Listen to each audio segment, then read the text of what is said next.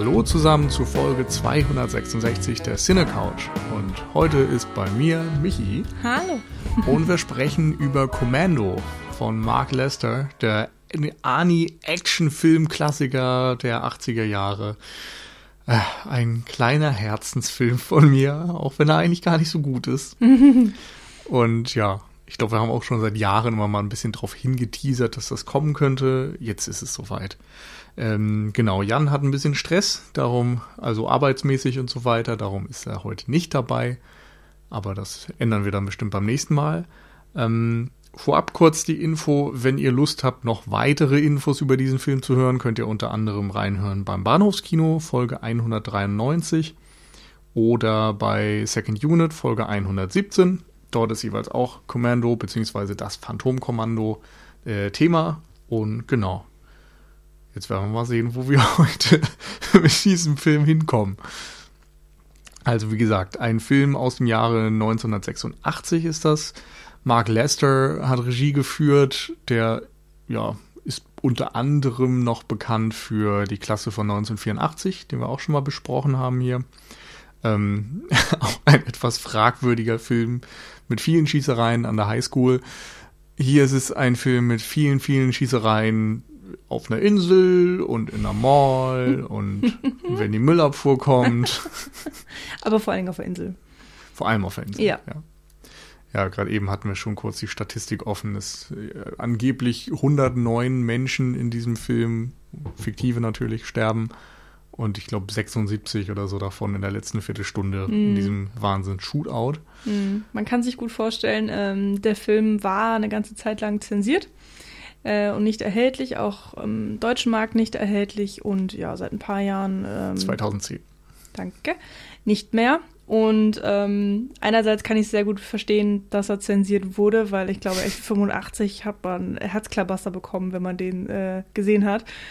Äh, und ähm, ja, dass er heute nicht mehr zensiert ist, ist liegt dann doch auch irgendwo auf der Hand. Nichtsdestotrotz, es ist ein ultra brutaler ähm, Abschlachtefilm. Also es ist, äh, da reden wir bestimmt gleich noch drauf, zum Teil manchmal wirklich weniger ein Actionfilm und mehr einfach nur tot, tot, tot. Noch mehr, noch mehr tot. Äh, so ein bisschen das, was in äh, Gott, wie heißt die Rambo-Verarsche nochmal? Diese Gruppe? Hotshots. Hotshots, genau. Also irgendwie, äh, Hotshots hat sich, glaube ich, nicht unbedingt auf Commando bezogen, aber Oh, ja, doch, schon. Also äh, für mich passt er da auf jeden Fall perfekt. Ich bin mir rein. sogar relativ sicher, dass bei Hotshots, äh, oh, ich weiß nicht, ob das der erste oder der zweite ist, aber irgendwo gibt es doch diesen Kill-Count, weißt du? Hm, ja. Wo sie dann am Hab den Ende sich. ewig nicht Okay, gesehen. also bei Hotshots gibt es irgendwann diese Einblendung, so und so viel Tote bei Mhm. diesem Shootout und die Nummer steigt immer mehr und dann steht immer so viel wie blutiger als äh, Stirb langsam, blutiger als Rambo, blutiger als Rambo 2, blutiger als Commando. Ah. Und äh, ich glaube, Commando ist da ziemlich weit vorne. Ah, ja, ja. Und ja, insgesamt so diese gesamte Montage-Geschichte, äh, also die, die, diese kurze Sequenz, wo Arnie sich dann bereit macht für den Endkampf und nochmal schön ein Mhm. bisschen Tarnfarbe aufträgt und so, das ist, glaube ich, auch, also nicht alleine aus, ähm, aus Rambo, aber auch aus Commando inspiriert. Okay. Hotshots vielleicht auch ein Film, den ich irgendwann wieder gucken müsste, weil ich jetzt ja auch die ganzen Actionfilme gesehen habe. Hoffentlich, glaube ich jedenfalls, auf die er sich bezieht. Also, Ich weiß mal nicht mal, ob der jetzt viel wächst, dadurch, dass man die Vorlagen Mhm. kennt. Nee. Also Irgendwie- Austin Powers ist bei mir gewachsen, seitdem ich die ganzen Bond-Filme gesehen habe. Und dann Ja? habe ich so ein, zwei Austin Powers-Szenen gesehen und dachte so, wow, okay, jetzt verstehe ich diese ganzen dummen Kackwitze. Es, es waren halt mehr als dumme Kackwitze. Also, die, eigentlich sind es keine Fäkalwitze gewesen, aber ja. Ähm, aber um die soll es ja heute auch alle nicht gehen, auch wenn es äh, bestimmt auch empfehlenswerte Filme sind, sondern ja, Ani. Eigentlich geht's nur um Ani heute. Und das fängt schon an. Machen wir doch mal ein bisschen hier chronologisch auf. Ähm, mit der Eröffnung. Naja, eigentlich haben wir erstmal ähm, die, die, die Morde, die stattfinden. Ich habe ähm, ich hab mir ein bisschen Spaß gemacht, mitgezählt in, in vier Minuten, also mit der Eröffnung des Films, äh, die ersten vier Minuten werden äh, drei komplett unterschiedliche, voneinander getrennte Morde ähm, vollzogen, aber von den gleichen Tätern. Nur man weiß halt überhaupt nicht warum. Und dann kommt Arnie und ähm, wie Arnie so ist, ist er natürlich gestählt und trägt Bäume durch die Gegend, ähm, wortwörtlich in diesem Film, weil er es halt einfach kann natürlich. Und Das ist aber auch wirklich, wirklich geil, oder? Also ich feiere das jedes Mal, wenn die Credits kommen und du erstmal nur diese, diese überdimensionierten Füße siehst, die dann durch Ja. diese Froschperspektive in die Kamera ragen und da geht jemand schweren Schrittes. Und irgendwann siehst du dann nochmal den Bizeps in Großaufnahme. vor allem Und die dann Großaufnahmen. kommt die steirische Eiche mit der Eiche. Ja. Also es, es war ja sogar nicht nur eine Großaufnahme, es war so eine krasse Detailaufnahme, dass du kurz überlegen musst, was sehe ich da jetzt eigentlich gerade äh, überhaupt? Und dann irgendwann siehst du so eine Ader und denkst, ach so, okay, wir sind am Arm irgendwo, muss der Bizeps sein, dann geht's so hoch zur Schulter. Also vollkommen, ähm, ja, wahnsinnig auf eine Art, also sehr, da schon irgendwie sehr unterhaltsam. Ähm, ja, und man erwartet dann vielleicht, er geht in seine Waffenkammer oder er geht trainieren in seinem privaten Fitnessstudio oder er geht zu seinen Army-Kumpels und ähm, macht erstmal Armdrücken oder sowas. So richtig harte Männer, Schweiß, Blut, Tränen. Aber nein, Nein, nein. das ist ganz anders. Beziehungsweise erstmal Holz hacken und so. Ah, das ist ja ja. hier der, der, der Outdoor-Ani. Ja, Also der, Der Naturbursche, der Ja. American, genau. Äh, immer schön an der frischen Luft und so Mhm. weiter und äh, sieht, wie eine Gefahr sich nähert beim Bäume spalten. und es stellt sich dann nur als seine Tochter heraus. Hm, Elissa Milano, die wir vor allem mittlerweile aus Charmed kennen. ja. Und ja, also es ist natürlich großartig. Also alleine dieses, wie sie ihm das Eis dann ins Gesicht Mhm. drückt, als die beiden Eis essen und sie danach noch ein Reh füttern. Das ist echt einfach die, die beste Character Introduction, die man sich so wünschen kann für einen Actionhelden, finde ich. Ja, und sie reden halt überhaupt nicht. Also sie lachen natürlich die ganze Zeit hysterisch miteinander, aber du hast dann irgendwie diese ganz merkwürdige 80er Jahre Dudelmusik da drüber Ja, gelegt. es sind auch die Opening Credits im Ja, Grunde. genau. Also insofern können sie halt auch zu der Zeit theoretisch nicht reden. Ja, aber in, insofern hast du halt eine kurze Szene nacheinander, wo sie einfach irgendwie, weiß ich nicht, wie, wie auf Heroin lachend, strahlend durch die Gegend laufen und sich gegenseitig lieb haben und er hebt sie ständig hoch und, weiß ich nicht, dann sind sie Ja, im es ist Pool und er schmeißt sie ins. Wasser. Ja. finde ich. Also mich erinnert das immer so an diese plakativen Plastik-TV-Geschichten, wo Mhm. irgendwie, ne, alles ist heile Welt, alles ist wunderbar. Aber hier ist es eben nochmal so dermaßen übertrieben, dass man sich echt fragen muss, ob das, ob das eine Parodie ist. Mhm. Also ob das selbst schon Hotshots ist. Das ist ja das Witzige bei Hotshots. Der verarscht ja Filme, die in sich schon irgendwie, äh, ja, hu- humoresk verstanden werden könnten. Finde ich. Ja, also ich dachte bei der Szene vor allen Dingen auch so, okay, wir, wir haben jetzt zwei, drei Minuten Zeit äh, und müssen irgendwie klarstellen, die beiden lieben sich. Es ist ein unzertrennliches Tochter-Vater-Gespann. Und, Und, hält halt auch, ne? ja, genau. Also ist ja auch so ein Ding bei Arnie, äh, äh, er ist ja jetzt ne, Terminator und so weiter. Zu dem Zeitpunkt war der zwei Jahre alt. Da war er der Bösewicht. Und ansonsten, ne, ich weiß nicht, gar nicht, ob man sagen kann, dass sein Image das zu der Zeit generell war. Wahrscheinlich nicht, aber Hm. Ähm, vielleicht war sein Image auch noch nicht so gefestigt zu der Zeit, behaupte ich jetzt mal. Ähm, aber es ist halt hier ganz klar, das ist unser Held. Er ist Mhm, erst, ne, sagten wir schon, Naturbursche. Er ist absolut gestählt. Soldat. Soldat, das kommt natürlich dann im nächsten Schritt nach den Credits, Mhm. das wissen wir zu dem Zeitpunkt noch nicht, aber er ist eben so ein bisschen dieses Bild von einem Mann und dann der liebende Familienvater Mhm. oder zumindest Vater, Familie ist ja in der, äh, in der Art eigentlich nicht, weil die Mutter fehlt. Es gibt übrigens einen Director's Cut, der noch eine Minute länger ist, wo das angeblich ganz kurz thematisiert wird oder so. Aber ja, es ist auch echt völlig egal für Mhm. diesen Film.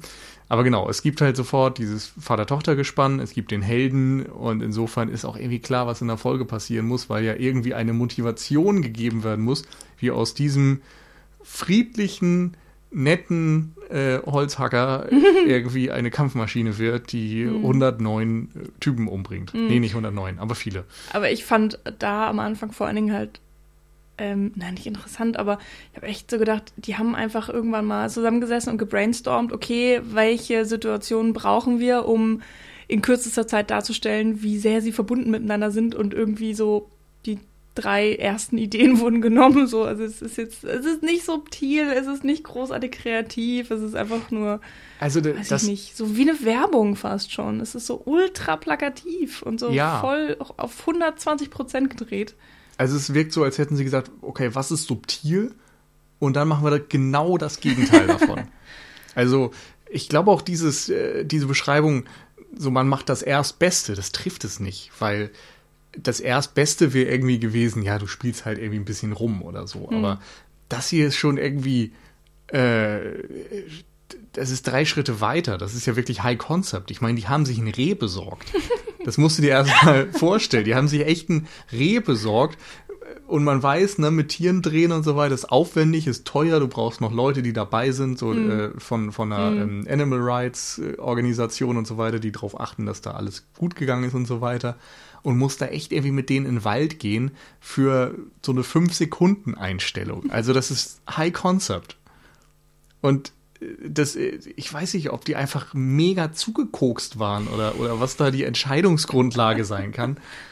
Oder eben, ob man gesagt hat, wir- drehen jetzt irgendwie alles, was sowieso schon am Action-Kino ein bisschen absurd ist, ein bisschen weiter und wir machen tatsächlich die, die Parodie oder die Action-Komödie davon. Aber andersrum wirkt der Film einfach nicht so. Also es wirkt dann doch wieder so ein bisschen ähm, dilettantisch auf eine Art und Weise, äh, wie dort der Tonfall gewählt wird, wie eben auch unfassbar viele Leute umgebracht werden und es einfach äh, niemanden wirklich stört. So, selbst Elissa Milano als junges Mädchen äh, zuckt ja nie irgendwie auch nur mit der Wimper, dass da ganz furchtbare Dinge passieren. Hm. Ja, sie hat immer nur Angst um ihren Vater. Also wenn, wenn er geschlagen wird, dann heult sie auf und ist, oh mein Gott, was passiert? Ja, stimmt, aber ansonsten äh, wird da nicht so die Reaktion ähm, gezeigt. Also ähm, ich glaube, der die Anfangsszene ähm, oder die, die Einführung von unseren Protagonisten ähm, zählt natürlich auch als deutlicher Kontrast. Einmal zum Ende und einmal natürlich auch äh, zu der allerersten Anfangsszene, also zu diesen drei Morden, die da passieren.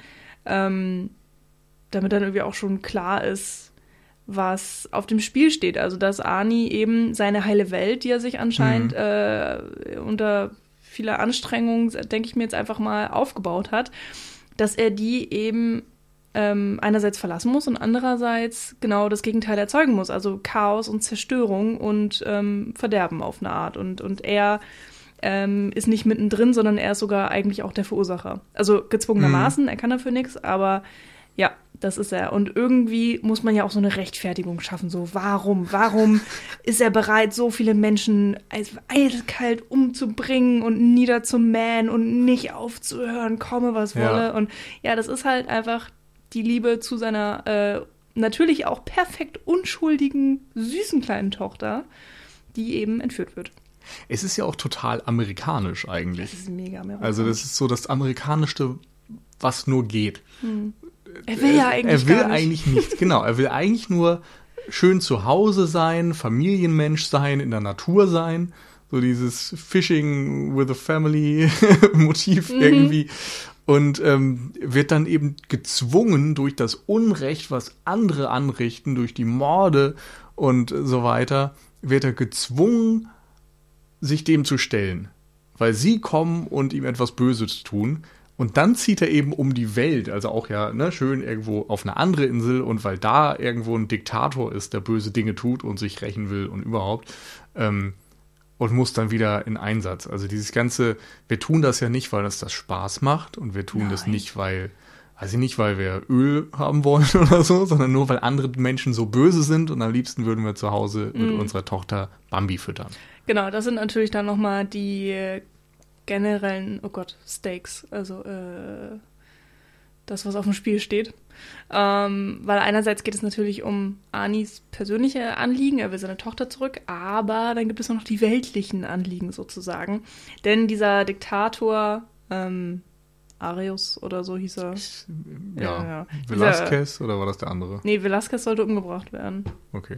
Naja, es gibt diesen lateinamerikanischen Diktator da anscheinend, ähm, der absolut kein Spanisch sprechen kann, wenn ich das Ich glaube so auch so. Valverde, das war irgendwie Ja, auch genau, so eine da Trivia, dass ähm, der, der Drehbuchautor Ernesto Sosa heißt er, glaube ich. Es gab ähm, ganz viele, aber ja. Genau, der, aber so einer, einer der, der Hauptdrehbuchautoren, der dann später auch Die Hard noch geschrieben hat, zum Beispiel. Hm. Ähm, der hat eigentlich irgendwie eine Fortsetzung schreiben sollen, auch zu äh, Commando.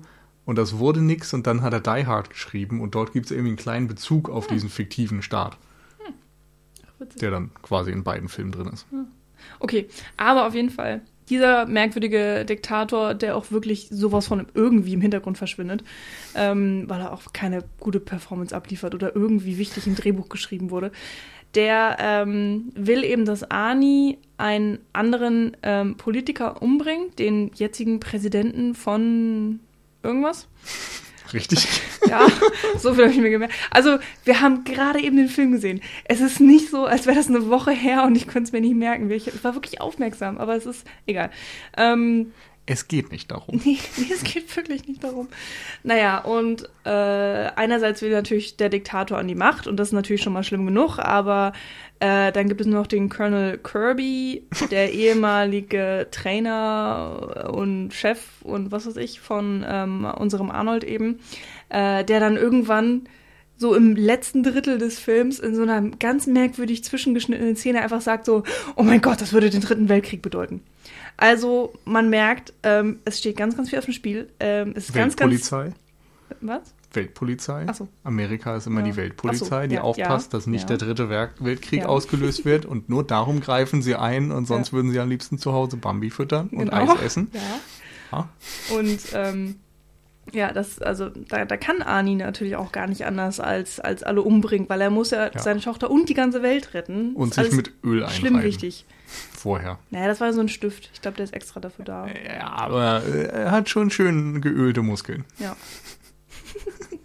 Das ist wichtig. Das ja. ist ein, äh, ein bestimmendes Merkmal des amerikanischen Actionfilms der 80er Jahre.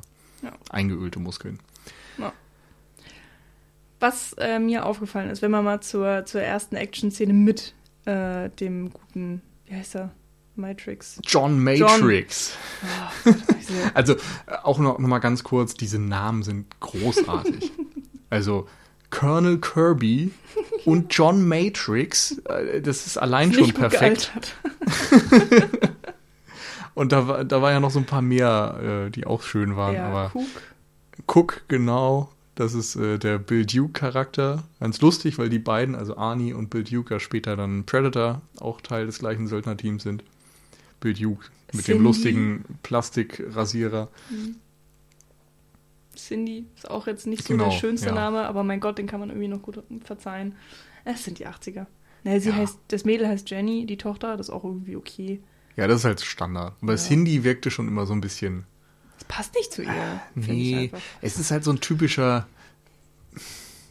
ich will äh, niemandem, der Cindy heißt, so nahe treten, aber es klingt immer noch nach so einem dümmlichen Sidekick-Namen, finde ich. Aber vielleicht sind wir so auch einfach ganz schwer geprägt von, ja. äh, von weil wir halt Oder so äh, Misswahlkandidatin. so, äh, damit verbinde ich irgendwie Cindy.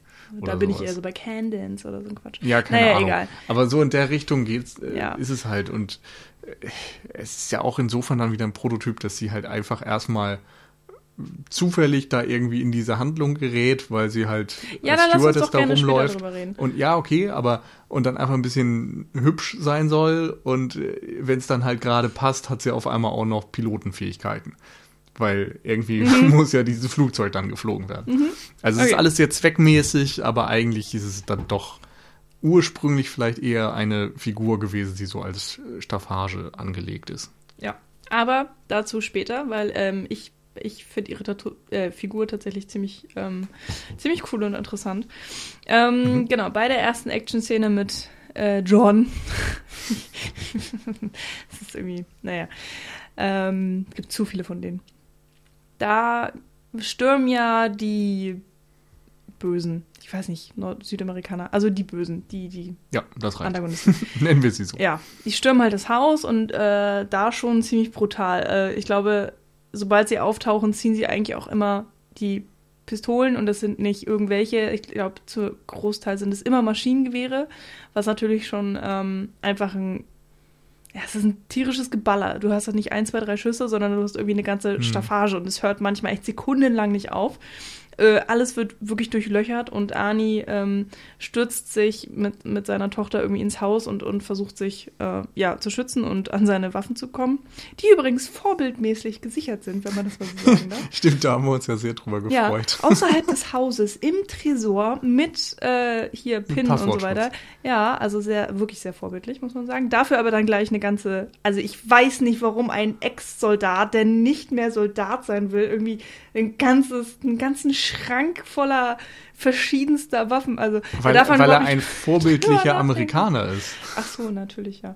ja ist fürs Bild natürlich irgendwie auch ganz cool, ne? Wenn Ja. da nicht nur eine Ich Knarre meine, drin äh, liegt. da müssen wir auch echt nicht anfangen, um Nee, zu ich hinterfragen, warum das so ist. Aber Ja. ja. Aber ich fand das Detail aber wirklich schön, wie er dann noch so seinen PIN-Code eingibt, damit Mhm. das dann auch geöffnet wird, anstatt dass er einfach irgendwie den, weiß ich, Schrank aufmacht, so die, die Kommode, die so rumliegt und da liegen einfach 30 AK-47 drin Mhm. Ja. oder so. Das wäre Ja. der Klassiker gewesen. Das stimmt. Irgendwie war es auf jeden Fall sehr Ja. auffallend, dass Oder er so da unter, unter den Tisch geklebt und unter das Bett geklebt und in, Ja, in jedem stimmt. Ort im Haus ist irgendwie eine Waffe drin oder so. Nein, John Matrix ist vorbildlich. War natürlich aber auch nützlich, weil in der Zeit, wo er abgelenkt war, seine Waffen aus dem Schrank zu holen, ähm, wurde seine Tochter gekidnappt.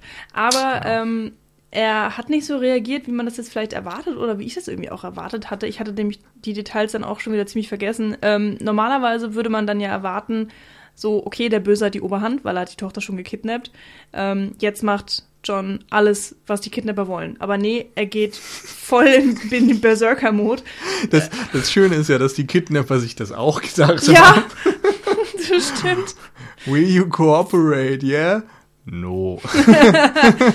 Nee, ah, nee, Kopfschuss. das war das andere, von wegen right und wrong. You will cooperate, right? Wrong. So. Ja, das war sehr schön. Also erstmal bringt er den Verhandler um und dann äh, stürzt er eben den äh, anderen hinterher und verfolgt sie, die seine Tochter gerade im Auto haben, äh, schafft es tatsächlich, sie einzuholen. Und alle, wirklich alle, haben irgendwelche Kalaschnikows in der Hand. Er ist vollkommen unbewaffnet, ist ihm scheißegal. Er marschiert einfach rein und verprügelt alle, bis er dann doch irgendwann übermannt wird. Und er wird natürlich nicht ähm, ermordet, weil er natürlich noch gebraucht wird. Er muss ja den, äh, den, den einen Politiker da irgendwie umbringen, sonst geht das ja nicht anders und so. Naja, aber das war, ähm, das fand ich erstmal sehr überraschend, dass er da von, von, von der allerersten Minute schon bereit ist, ohne mit der Wimper zu zucken, äh, seine, seine Gegner umzubringen. Und dass sofort klar gemacht wird, okay, er, er tut einfach alles ihm Mögliche. Er wird zur absoluten Tötungsmaschine, um seine Tochter zu retten. Ja, aber da äh, spielt eben auch wieder die Struktur des Films rein. Ne? Das erste Szene quasi zeigt, wie böse die Bösen sind. Zweite Szene, die Credits zeigen, wie gut die Guten sind. Und dann ist halt auch klar, dass alles legitim ist jetzt. So, du, du brauchst keine Rechtfertigung mehr, dass der jetzt einfach alle killt, sondern es sind halt die Bösen. So, zack, fertig, aus. Außerdem ist er ja der, der, der gute amerikanische Soldat und das andere sind da irgendwie so eine Südstaatler aus, von, den, von den Inseln. Südstaatler sind natürlich in Amerika auch angesehen, aber nicht, nicht diese Art. Nun ja.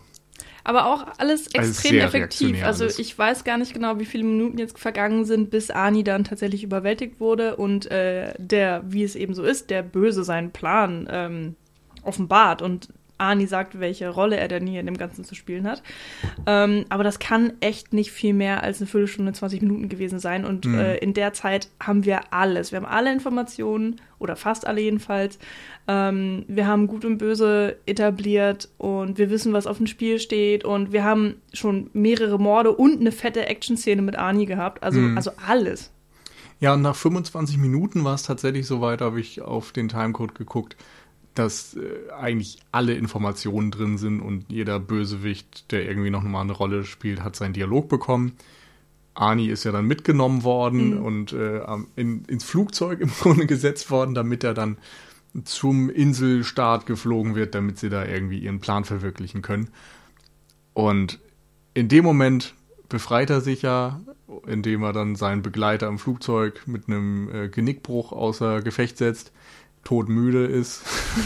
er kriegt schön einen Hut aufgesetzt und muss dann einfach mal die komplette Flugdauer, die es zu diesem Inselstaat gebraucht hätte, verschlafen. Elf Stunden, das, das ist wichtig. Elf Stunden, Elf Stunden. im Linienflugzeug, zwei Stunden im Wasserflugzeug. Ja. Ist auch wichtig.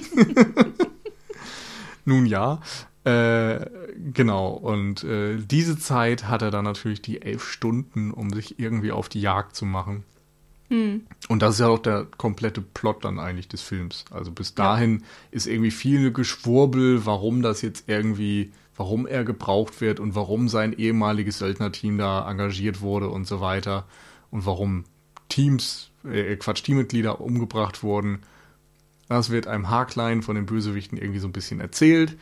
Zwischendurch gibt's Geballer und ab dem Moment im Flugzeug, wo Arnie dann aus dem startenden Flugzeug rausspringt oder von, vom äh, Triebwerk zumindest. Nee, was, wie heißt das? Also das, das Rad da halt. Ja. Egal. Ähm, wunderbarer Schnitt übrigens. Also wie er da erst springt und, äh, Dann fällt er und dann und landet er im gefühlt Gras. einfach so im Gras landet. Ja. Ah, Hat überhaupt wunderbar. nicht wehgetan. Ähm, genau, da beginnt dann die eigentliche Jagd, die eigentliche Rachegeschichte, wo halt auch klar ist, alles ist legitim, jedes Mittel ist erlaubt. Die Bösen sind so böse, dass er alles mit denen machen kann, was er möchte.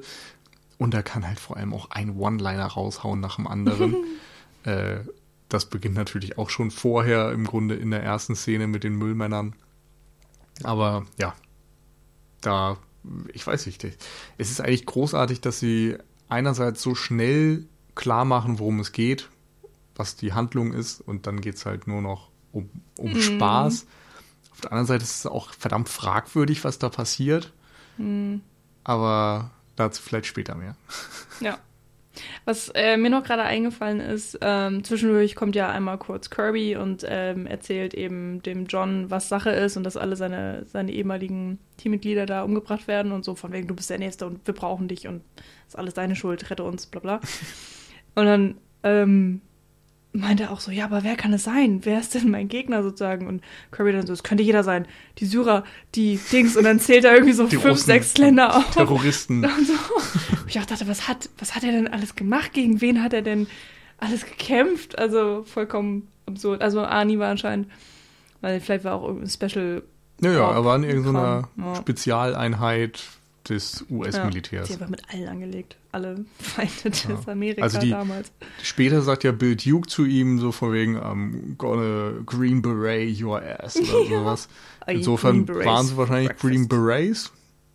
Oder Oh. zumindest ist Bill Duke mittlerweile einer oder Naja, so. der, der Colonel Kirby hatte ja auch so ein Green Beret auf. Ja, insofern glaube ich, Ja, äh, John. Matrix war mal Green Beret und ist dann ausgestiegen. Hm, Aber ich habe auch eigentlich keine Ahnung, was die Green Berets sind, außer dass die Nee. halt ultra krass sind. ja, bestimmt. Also nicht. I don't know. Das, Ah, das ja. ist, genau, das ist so eine dieser Bezeichnungen, die man immer nur in amerikanischen Actionfilmen irgendwie aufschnappt und abgesehen davon nie. Insofern weiß man nur, okay, das sind irgendwie ultra krasse Kampfmaschinen und die sind Hm. voll krass. Ja, bestimmt, auf jeden Fall. Also solche Infos werden dann auch zwischendurch mal gedroppt, um zu Ja. zeigen, so wie geil krass er ist. Ja. Ja, und ähm, dann geht's ja auch eigentlich schon los. Naja, nicht richtig. Eigentlich ist es dann ja erstmal eine Verfolgungsjagd äh, von Arnie, er, weil er muss an Informationen rankommen. Er weiß ja überhaupt nicht, wo seine Tochter gelandet ist und hat dann aber so ein paar Handlanger, denen er hinterherlaufen kann. Und dann kommt nämlich unsere gute Cindy ins Spiel, die erstmal fast vergewaltigt wird, wie sich das eben so gehört. Weil wir müssen ja Gut und Böse wieder etablieren. Und hier wird eben gezeigt, Handlanger, Handlanger, ähm, ich weiß nicht, hatte der einen Namen? Keine Ahnung, der Blonde da. Ist nicht Ja, gut, weil er ihr hinten nachstellt und äh, auch das fünfte Nein nicht akzeptiert. Das ist wunderschön. Ähm, ja. Und Cindy ist dann eigentlich so ein bisschen der Hitchcock-Typ von wegen, äh, ich bin nur zufällig zur falschen Zeit am falschen Ort und auf einmal bin ich mittendrin im Geschehen und weiß nicht, wie mir der Kopf steht. Und arbeite dann aber für die Guten. Nachdem ich irgendwann mal rausgefunden habe, was hier überhaupt Sache ist. Ah, Alfred Hitchcock gemacht. würde sich im Grabe umdrehen und er Ja. wüsste, dass du seinen Namen im Zusammenhang mit Kommando äh, verwendest.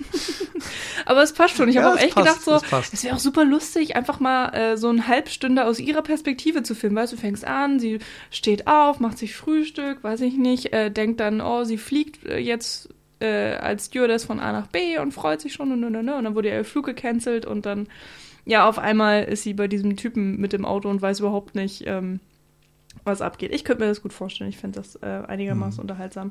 Und ich fand sie auch irgendwie ziemlich unterhaltsam. Ich fand sie von vornherein super sympathisch, sie war mega hübsch. Ähm, ich fand es irgendwie auch ja witzig, einfach wie sie eingebunden wurde in die Geschichte, dass, mhm. weil ich finde, sie hatte, sie hat echt viele Funktionen im Film ähm, gehabt. Also einerseits ist sie natürlich Eye Candy, weil ich meine, wir haben sonst eigentlich keine weibliche Figur in diesem Film, außer mhm. halt der, weiß ich nicht, acht- oder neunjährigen Jenny, die nun wirklich nicht sexualisiert werden sollte, sondern sie ist halt die Unschuld in Person. So, jetzt haben wir eben die Cindy, die dann doch irgendwie ziemlich ähm, sexy daherkommt und einfach so neben dem hm. krassen männlichen Hauptdarsteller Aber schon anzusehen ist.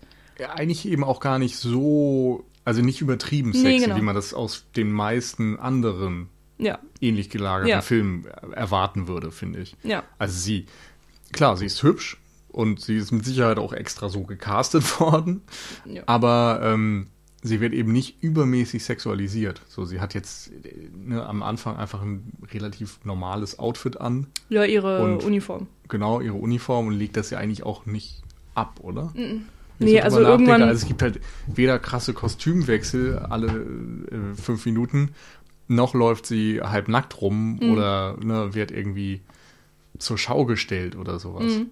Die Schauspielerin heißt übrigens ähm, Ray Dawn Chong ist ja ein interessanter Name irgendwie. Ähm, ich kannte sie jetzt irgendwie auch von nichts anderem, so muss ich sagen. Naja, aber ähm, das stimmt, also sie wird jetzt nicht in knappster Unterwäsche mhm. gezeigt oder sie hat auch tatsächlich, was ich sehr positiv finde, keine richtige romantische Beziehung mit John, sondern sie ist halt irgendwie einfach so dabei. Er interessiert sich auch gar nicht für sie, sie ist so ein bisschen Mittel zum Zweck und erfüllt da eben so ein paar Dinge, das hattest du ja auch schon so ein bisschen angesprochen. Aber ich finde vor allen Dingen, ähm, fand ich jetzt ganz interessant bei der Sichtung, also bei der ersten ist mir das auch gar nicht so aufgefallen, dass sie eben den emotionalen Counterpart irgendwie so zu John schlägt, weil er ist natürlich badass, so wenn irgendwie hm. Sachen um ihn rum explodieren und wenn er Leute umbringt und weiß ich nicht, wie viel um sich rumschießt, ihm ist das ja alles scheißegal. Es geht ihm sowas von am Arsch vorbei. Aber immer in den Szenen, wo Cindy dabei ist, hast du halt die Reaktion, die ein normaler Mensch haben würde, weil sie rastet aus, sie fragt sich so, was ist hier los? Wie kann es sein, dass alles um mich rum explodiert? Und das ist irgendwie der schlimmste Tag meines Lebens so.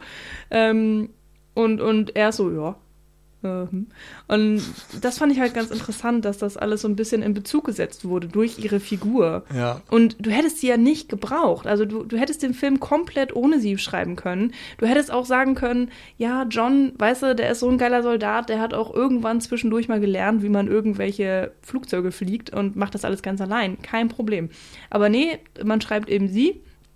Und äh, ja, gut, dann muss sie auch noch irgendwie erzwungenermaßen einen Zweck erfüllen, dass dann legitimiert ist, dass sie eben dabei ist und dass er sie braucht. Und dann ist sie eben angehende Pilotin und John kann halt nicht fliegen. Und deswegen ist sie dann bis zum allerletzten Schluss dann eben dabei. Ist alles irgendwie so ein bisschen gekünstelt, muss man nicht haben, aber ich fand ähm, ja diese, diese Kombi aus dem stahlharten Macker und eben ihr als wirklich komplett normaler Person. Und ich fand sie ja noch nicht mal anstrengend oder weiß ich nicht, manchmal gibt es ja auch diese Scream Girls, wo man echt denkt, so, boah, ja, okay, du findest alles gerade ganz schlimm, aber mhm. einfach hör doch, also du bist einfach nur anstrengend, immer auf hoch 10 ängstlich. Und das war sie mhm. halt nicht. Das hat mir echt gut gefallen. Ja, stimmt. Also im Grunde, der, der Film ist halt in vielen, fast allen Facetten ziemlich stumpf und ja. dumm. Und interessanterweise ist das ein oder eins der wenigen Dinge, wo das ein bisschen anders ist, tatsächlich diese Frauenfigur. Also mhm. nicht, dass die jetzt übermäßig, äh, ne, da, da, steckt jetzt nicht wahnsinnig viel drin, auf keinen Fall. Aber äh, gemessen an dem, was der Film sonst so vorhat, müsstest du erwarten, dass es eben wirklich nur Eye Candy ist. Mhm. Sie läuft die ganze Zeit sexualisiert und halbnackt rum.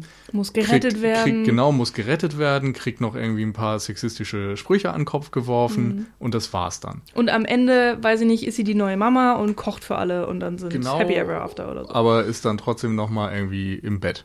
Ja. So. Mhm. Und hier wird sie eben erstmal ähm, eingeführt als ja, Stewardess, die da irgendwie rumtelefoniert und belästigt wird von dem Bösewicht, der ihr dann auch noch folgt und nachstellt.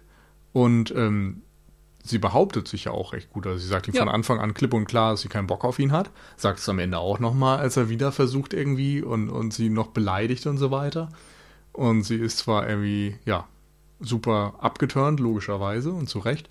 Ähm, aber kann mit dieser Situation bis dahin ziemlich gut umgehen. Und dann kommt halt Ani und reißt irgendwie den Sitz aus dem Auto und so weiter. Und da ist sie natürlich dann, wie du auch gesagt hast, so ein bisschen ein, ein Stellvertreter einer normal denkenden Person. Es ist so ein bisschen, vielleicht auch als Zuschauer. Also einerseits kennst du diese ganzen Actionfilme und weißt, wie sie funktionieren und hast dadurch ein ähnliches Mindset wie John Matrix. Also, ne, ja, normal reiße ich halt einen Sitz raus, baller ich halt alle ab. Mache ich ja immer, bin ich gewohnt. Und auf der anderen Seite so diese Frage, oh Gott, wenn das tatsächlich passieren würde, wie würdest du da reagieren? Da, da kannst du dir irgendwie nur an den Kopf fassen. Und ähm, das verkörpert sie ziemlich gut. Und ähm, ist ja dann auch in der Folge erstmal eben eigentlich ein Kidnapping-Opfer von John Matrix, diesem vermeintlich strahlenden Helden, wo es dann auch wieder sehr gut passt, dass sie eben nicht so kooperiert, wie er sich das denkt, sondern dann erstmal, als er sie losschickt, um, äh, um hinter dem anderen Typen hinterher zu spionieren, geht sie ja erstmal zur Polizei und weist darauf hin, dass da irgendwie dieser Typ ihr nachgestellt hat und super creepy ist und dass sie doch bitte mal was unternehmen sollen.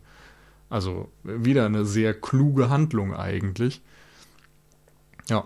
Und da Ja. gibt es natürlich ein paar mehr von im Verlauf. Ansonsten finde ich eben, ist sie dann doch sehr äh, ja, zweckmäßig geschrieben und sie ist letztendlich dann doch in vielen ähm, Szenen, was das Autofahren und sonst wie angeht, äh, sie sitzt dann meistens eben nur noch im Auto mit drin. Sie ist nie körperlich irgendwie gefragt, sondern sitzt dann immer so bei den Kämpfen irgendwo in der Ecke und beschwert sich über die Macho-Scheiße, die die anderen abziehen, völlig zu Recht. Aber hat dann nicht viel zu tun, bis dann irgendwie ähm, ihr diese Fähigkeit nochmal reingeschrieben wird, dass sie eben fliegen kann. Und das macht sie dann auch auf eine Art ganz gut, aber auch da kann sie eben dieses Flugzeug nur starten, äh, weil John Matrix da nochmal schön aufs Flugzeug haut und weil er da nochmal an dem einen Hebel zieht und ohne seine Hilfe würde sie es halt irgendwie nicht hinbekommen. Was eigentlich ein bisschen schade ist, weil sie ja diejenige Ja. ist, die irgendwie einen Flugschein hat im Gegensatz zu ihm. Also Oder das wäre irgendwie ein bisschen, ja, ein bisschen Mhm. besser gewesen, wenn sie das dann einfach von alleine hinbekommen hätte. Mhm. Aber ja, es funktioniert soweit. Und fürs Finale ist sie dann komplett raus im Grunde, Mhm. bis auf die letzte Minute, wo sie dann wieder ein bisschen schön zusammen vereinigt werden. Aber auch da ist halt nicht so, dass sie jetzt ne, der Love Interest wird oder zumindest nicht so eindeutig. Es gibt keinen Kuss, es gibt keine Sexszene, es gibt keine, ich bin jetzt die neue Mama und koch für alle Szene sondern ja, es, es gibt insofern so eine minimale Andeutung, was so die, die Kamera angeht, finde ich, weil sie steht da eben im Flugzeug und John Matrix geht ja wieder zu ihr, so, weißt du? Also Arnie Mhm. geht zu ihr und seiner Tochter und weg von den Militärs. Insofern haben Ach sie so, zumindest so ja. dieses Dreiergrüppchen. Mhm. Ja, ich würde Ja, ja, jetzt auch nicht viel mehr draus machen, aber so ein bisschen ist eben schon nicht so, dass sie getrennte Wege gehen oder sowas Ja. Und sagen, wir sehen uns jetzt auch nie wieder und das war's jetzt und du kannst jetzt wieder nach Hause gehen und ich kaufe dir ein neues Auto. Mhm, ja. Also es ist, ähm, wie du auch sagst, schon echt ein bisschen schade. Da wäre mehr drin gewesen. Aber mein Gott, ne, das erwartet bei diesem Film irgendwie auch niemand. Genauso Absolut. könnten wir sagen, so, ey, bei John, bei seiner Figur, die ist so abziehbildmäßig 0815, da hätte auch mehr drin sein können. Genauso Jenny, die hinterlässt irgendwie nicht so richtig auch nur irgendeinen Eindruck. Das einzig Interessante, was sie macht, ist, dass sie irgendwann während ihrer Gefangenschaft mal auf die Idee kommt, vielleicht doch auszubrechen und das tatsächlich ja auch irgendwie schafft. So, yay, okay, aber das ist ja auch einfach nur gemacht worden, ähm, um dann nochmal Zeit und eine Verfolgungsjagd rauszuholen, die ja vollkommen okay ist. Also ich will das jetzt alles nicht schlecht reden, aber ähm, wenn es hier um tiefe Charaktere geht, hat Cindy fast noch am meisten geleistet, weil sie auch, glaube ich, diejenige ist, die irgendeine Art von Entwicklung während dieses Films durchmacht, weil sie ist ja auch ziemlich selbstbestimmt. Also Ja. alleine der Punkt, wo ähm, John mit, mit ihrem Auto wegfährt äh, und die Bösen hinterherjagen will. Und sie ist irgendwo halt in der Mall, rennt ihm aber wie bescheuert hinterher und meint so, du fährst hier nirgendwo ohne mich hin. So von wegen, das ist mein Auto und ich will hier, das geht so nicht. Und das fand ich super, wo ich dachte, wie großartig ist das denn, dass sie sich da selber wieder mit ins Spiel bringt und sagt so, du fährst nicht ohne mich weg. So, das ist, weiß ich nicht, mein Auto und ich bin jetzt Teil davon, ob ich will oder nicht. Aber jetzt hast du mich im Hacken sozusagen. Das fand ich super.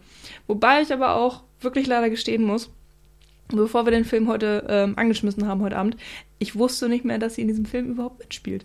Also ich habe sie komplett vergessen. Was ich sehr schade finde, wo ich dachte so, Mensch, das ist einer der, weiß ich nicht, spritzigsten Dinge noch mit in diesem Film oder vielleicht unerwartetsten. Und ja, ich habe sie komplett ähm, gelöscht. Also ich weiß auch gar nicht, wann ich den Film irgendwann vor fünf, sechs Jahren oder so haben wir den, glaube ich, in Mainz mal gesehen. Aber ich glaube seitdem nicht mehr, wenn ich mich richtig erinnere. Wir wollten ihn ab und zu immer mal wieder sehen, aber irgendwie haben wir es, glaube ich, nie. Weiß ich nicht mehr. Ja, nee, ich weiß es auch nicht mehr. Also es ist auf jeden Fall schon etwas länger her, aber ja. Ähm, jetzt äh, hoffe ich, dass ich, dass ich sie nicht nochmal vergesse, aber ja, die gute Cindy. Ja. Ähm, fand, also, fand auf jeden Fall, also ich, für mich ist sie echt eine Bereicherung für den Film. Ja. Ich wollte nur noch mal kurz auf äh, die Tochter Jenny mhm. zu sprechen kommen, weil ähm, auf der einen Seite hast du vollkommen recht, sie ist irgendwie ne, einfach nur da, um gerettet zu werden, aber dafür, dass sie echt ein kleines Mädchen ist, finde ich es ganz spannend, dass sie eben ausbüchst und auch diverse Sprüche irgendwie den Entführern da an den Kopf haut und sich nicht so leicht zum Opfer machen lässt, so im, mhm. im, Umgang zumindest. Also klar muss sie da irgendwie gerettet werden und so weiter, mhm. aber sie hat halt nie Angst, sie ist nicht am Weinen und so. Das ist nicht diese, diese typische Schiene von, von kleinen Kindern, die dann irgendwie nur noch verheult in der Ecke sitzen und Daddy, Daddy schreien. naja, sie ist ja die Tochter ihres Vaters ein bisschen. Ja, genau, aber das ist eben mhm. ein Unterschied, ja. finde ich. Also das, weiß ich nicht, ich erinnere mich immer, vielleicht stimmt das gar nicht, aber äh, ich erinnere den äh, Krieg der Welten-Film von Steven Spielberg immer so, dass Dakota Fanning als kleines Mädchen einfach nur am Heulen ist. So konstant. So alles ist schrecklich. Sie sitzt die ganze Zeit mit angsterfüllten Augen und am Heulen in der Ecke rum und muss irgendwo gerettet werden. Das ist einfach ultra nervig. Mhm. So, das ist das, das schlimmste, die, die schlimmste Kinderrolle gefühlt, die mir einfällt immer. Und hier ist es halt dadurch, dass sie nicht so in, in diese Rolle gedrängt wird, einfach deutlich erträglicher.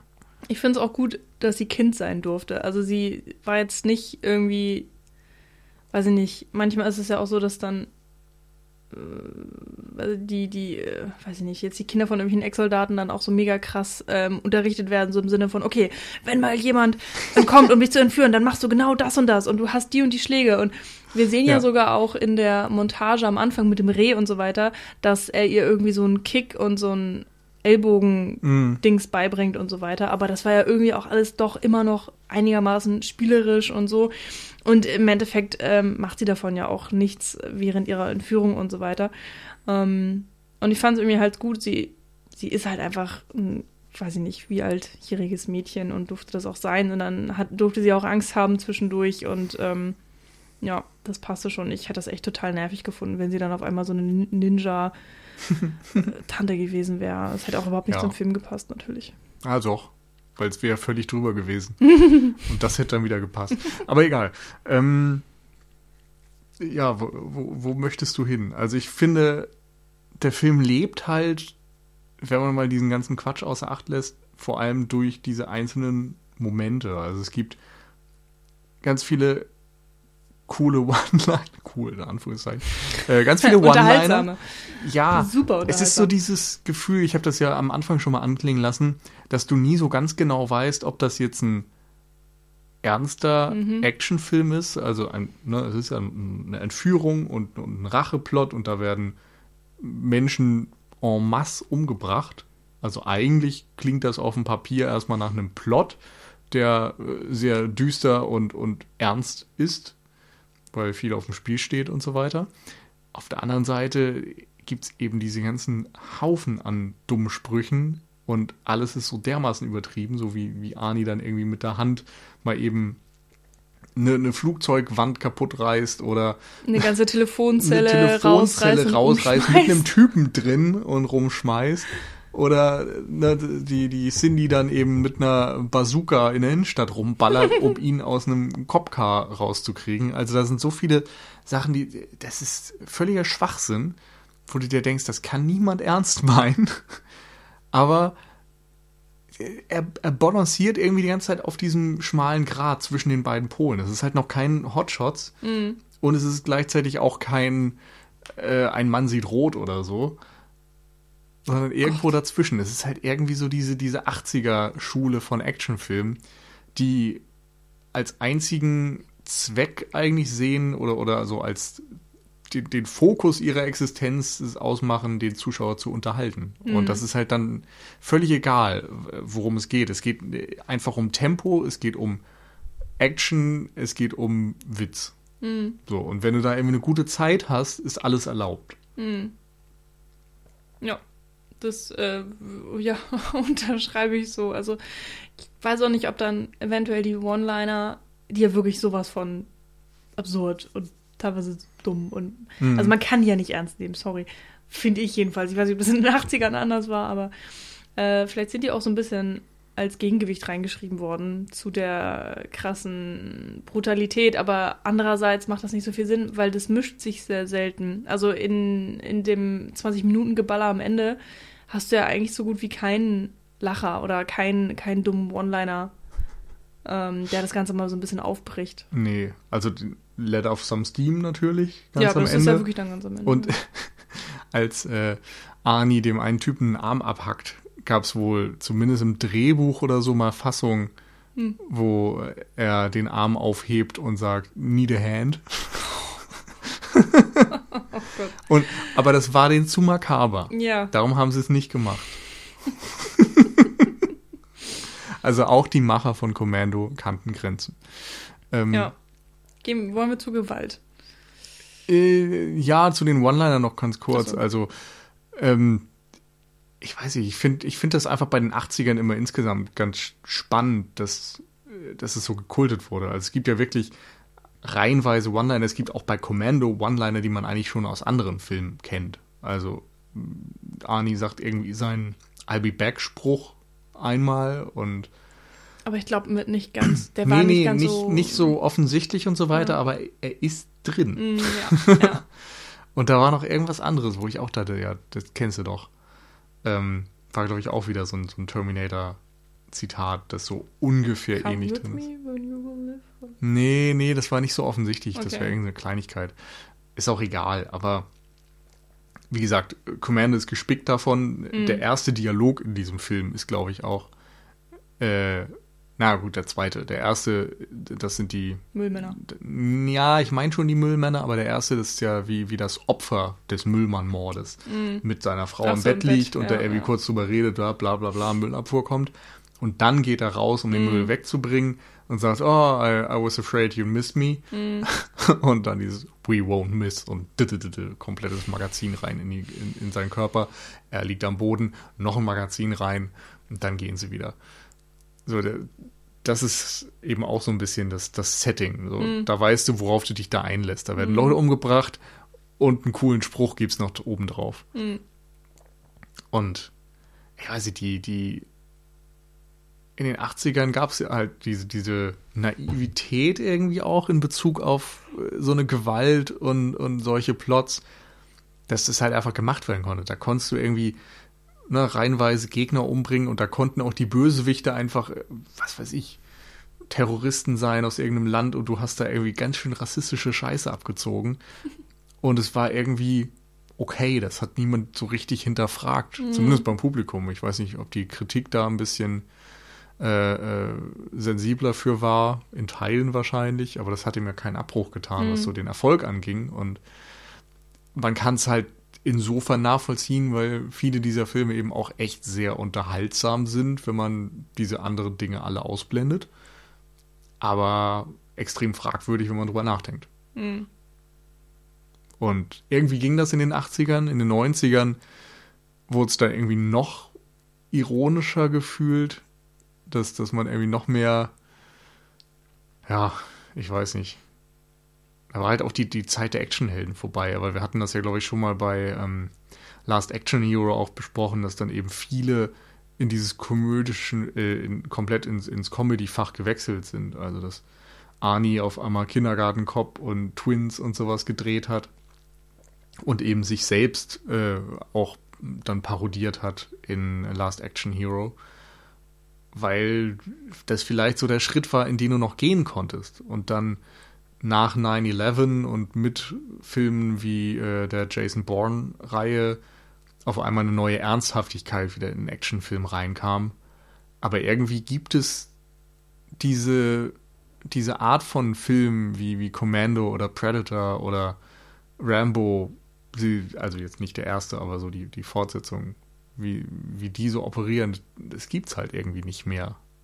Und irgendwo Anfang der 90er, würde ich sagen, ist das so ein bisschen verloren gegangen oder, oder ist abgelöst worden von, von anderen Mhm. Inszenierungsformen. Mhm. Ich glaube, das, was jetzt heutzutage noch so am nächsten drankommt, sind dann so Sachen wie Expendables oder irgendwas in die Art oder auch meinetwegen. Mm, Expendables ist natürlich auch wirklich ein direkter Bezug Ja, drauf, klar. von wegen, wir nehmen Ja. alle, die früher genau diese Art von Filmen gemacht haben und versuchen exakt das gleiche zu kopieren. Mhm. Aber selbst da hast du ja, klar, das Übertriebene ist irgendwie geblieben Mhm. und es wird ja dann immer noch ins Unermessliche gesteigert, weil man muss ja dann immer neue Sachen machen und härter sein und überhaupt. Aber äh, so die, die Sprüche, ich finde, das hat alles eine ganz andere ähm, Note, weil es ist halt so, oh, wir sind so mega beinhart und die nehmen sich alle irgendwie viel zu ernst, habe ich das Gefühl. Aber doch nicht Expendables. Also erstmal sind die halt alle überhaupt nicht härter, das ist ja alles PG-13. Weil, ne, du musst ja die Masse erreichen und kannst eben nicht mehr Leuten den Arm abhacken oder sie mit einem mit, mit einer Scheibe skalpieren oder sowas. Und da sind haufenweise dumme Sprüche drin. Da geht es ja nur eigentlich darum, dass, dass sie auch die Typen sich gegenseitig die ganze Zeit blöde Sprüche zuwerfen. Also im ersten genau, so Expendables. gegenseitig halt. Aber ja, Ich finde, das ist halt schon mal was anderes, ob du mit deinen Kumpels irgendwie rumblödelst oder ob du halt diese absurden One-Liner, die nur für die Kamera und fürs Publikum da sind, machst. Ja, aber genau das tun sie doch. Ja, aber also die wenn, wenn Bruce es Willis gibt, in die. Kirche kommt und sagt äh, über äh, äh, Arnie, he wants to be president, das ist doch, das ist doch nur fürs Publikum gedacht. Okay, da weiß ich jetzt exakt nicht, welche Szene das ist, aber... Erste Expendables. Also, weiß ich nicht mehr, das ist der eine Cameo-Moment, Ja, den, den Arnie in dem. Film hat. Nee, natürlich ist das nicht wichtig, aber ich finde halt überhaupt nicht, dass man sagen kann, dass der irgendwie ernsthafter ist, also Expendables, als die Sachen aus den 80ern. Also ich finde Hm. eher, da ist noch am ehesten wirklich der Versuch da genau das zu machen, nur eben mit viel weniger Geld und irgendwie, ne, es ist halt 20 Jahre später und sie sind alt und eben nicht mehr die Actionhelden, die sie mal waren. Also wird ein bisschen ne, Humor daraus gezogen, dass sie halt alt geworden sind. Aber ich finde, die sind jetzt kein gutes Beispiel, um zu sagen, dass die irgendwie ernsthafter sind oder dass da irgendwie der Humor ein anderer ist. Aber wie gesagt, ich finde, Expendables müssen wir, glaube ich, so ein bisschen rausnehmen, weil das sind halt Bruce Willis Mhm. und Sylvester Ja. Stallone und Arnold Schwarzenegger, die 80er Jahre Actionstars, die ihre 80er Jahre Actionstar-Personas nochmal neu ähm, ja, ausfüllen. Eigentlich ist es ja eher spannend, was passiert sonst. Also ist jetzt ein John Wick sowas ähnliches wie die 80er oder ist ein Jason Bourne sowas ähnliches? So wie unterscheiden sich diese Arten? Oder kann man vielleicht sagen, dass sowas wie ähm, Scott Atkins im, im B-Movie-Bereich, dass das eher das verkörpert, was Arnie und Stallone in den 80ern waren? Hm. Nur halt in einem deutlich kleineren Rahmen, weil das Geld nicht da ist, weil die Filme nicht unbedingt im Kino laufen. Also früher waren es ja die absoluten Kassenschlager, heute sind halt die. Vielleicht ist das auch ein, ein Vergleich, die Superheldenfilme, die ja zumindest Humor und Action vereinen, aber eben deutlich familienfreundlicher sind, was einerseits so die Freigaben angeht und auch die Brutalität. Sie haben eine Story. Ja, manche ein bisschen. Hm. Ja. Ist mir eine zu große äh, These, Vielleicht. wo ich auch zu wenig Ahnung jetzt äh, für habe. Aber äh, interessant auf jeden Fall darüber zu spekulieren oder auch so ein Ding, wo ich, ja, wo man sich schon mal Gedanken darüber machen kann, ne? Was ist, äh, Hm. wo, wo geht der Action-Film hin? Was sind so die neuesten Ja. Entwicklungen dazu? Und vielleicht, also das ist zumindest so ein bisschen meine These, also in den 80ern, das war halt für einen Actionfilm mit die beste Zeit, die er je hatte. Hm.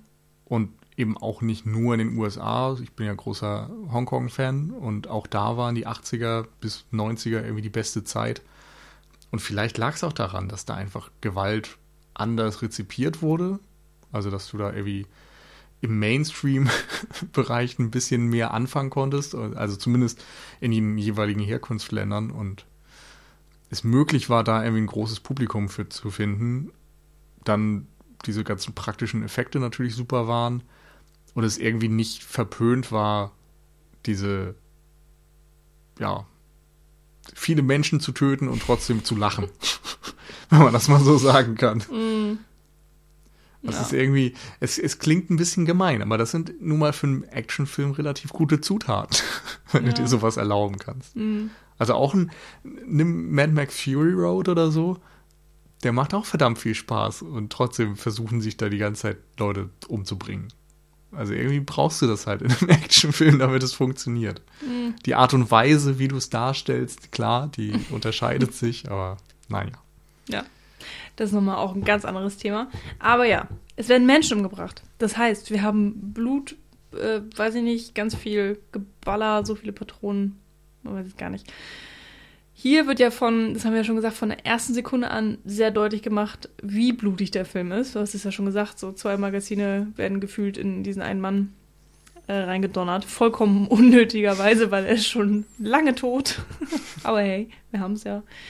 Ähm, ja, der sitzt, ähm, ich, glaub, ich kann mir gut vorstellen, dass er damals Maßstäbe gesetzt hat, also er wurde ja nicht umsonst zensiert. Ähm, und ähm, vor allen Dingen sticht natürlich heraus die, diese 20 Minuten Ballerei-Szene, wenn John eben an dieser, was weiß ich was, Insel ankommt, wo eben dieser Diktator sich äh, versteckt hat, mit natürlich der Tochter, die gerettet werden muss in irgendeinem dieser Zimmer. Und er hat unzählige Schergen, irgendwas um die 70, äh, laut dieses Bodycounts ja anscheinend, auf seinem Grundstück, um ihn zu schützen. Aber wir haben ja diesen einen John. ist auch wieder dieses Zahlenspiel, einer gegen 80. ähm, aber klar, macht er. Und am Ende hat er da irgendwie so, weiß ich nicht, einen kleinen Kratzer oder so. Dann wird er nochmal einmal von seinem Erzbösewicht ähm, und ehemaligen Mitsoldaten äh, erwischt, Bennett oder so. Das ist aber auch ungefähr das Schlimmste, was ihm passiert. Und alle anderen Kugeln Hm. gehen magischerweise an ihm vorbei. Aber er mäht alle anderen um. Ja. Ich muss sagen, diese, ich fand es echt irgendwann ermüdend. Also es war auch dieses konstante, monotone Maschinengeballer, zwischendurch mal ein, zwei Granaten geworfen oder so, aber auch alleine von der Soundkulisse war ich echt, ähm, ich fand es ein bisschen anstrengend irgendwann. Hm. Und war ein bisschen froh, dass es dann vorbei war. Deswegen, aber es war dann, ja, ich weiß auch nicht. Ja, kann ich nachvollziehen, ehrlich gesagt. Also, mir macht es trotzdem Spaß. irgendwie, ich fand das schon, äh, es ist trotz allem natürlich irgendwie viel kinetische Energie drin. Oder da sind viele Explosionen drin, da ist viel Bewegung einfach von der Kamera, von den Figuren, Mhm. viel Trampolingespringe und so weiter und viel, an dem man sich irgendwie erfreuen kann, so wenn, wenn die ganzen Häuser explodieren und dann irgendwie Mhm. Schaufensterpuppen davor gestellt sind, die irgendwie für Statisten äh, gehalten werden sollen. Da, da sind viele Details, die mir dann irgendwie Spaß machen. Aber du hast schon recht, es ist sehr, sehr eintönig in vielen Dingen. Es gibt dann zwischendurch immer so kleine Momente, die es ein bisschen auflockern, wenn er sich dann einmal äh, kurz in diesem Hm, Häuschen da, Geräteschuppen. Versteckt und da irgendwie neue Munition und neue Sachen findet. Oder wenn er zwischendurch eben einmal eine Granate neben sich liegen hat und dann nochmal wegspringen muss oder so. Mhm. Aber die meiste Zeit ansonsten siehst du einfach Arnie durchs Bild laufen und dann kommt ein Schnitt und du siehst irgendwie ein paar Statisten, die die Arme hochreißen und von Kugeln getroffen werden. Dann siehst du wieder Arnie irgendwo hinrennen und dann siehst du wieder die Statisten und eine kleine Explosion und so geht's halt endlos weiter. Das ist eigentlich eben auch äh, so, wenn man an, an so die, die besten Actionsequenzen oder Action-Szenen denkt, das sind meistens die, wo wo die Aktion und die, die Reaktion auch in einem Bild stattfinden, wo du irgendwie ein bisschen besser äh, erkennst, was da gerade passiert, was auf dem Spiel steht, oder dass zumindest da irgendwie so eine kleine Story drin ist. Hier ist halt einfach nur schießen, schießen, schießen, erschossen werden, schießen, Mhm. erschossen Mhm. werden.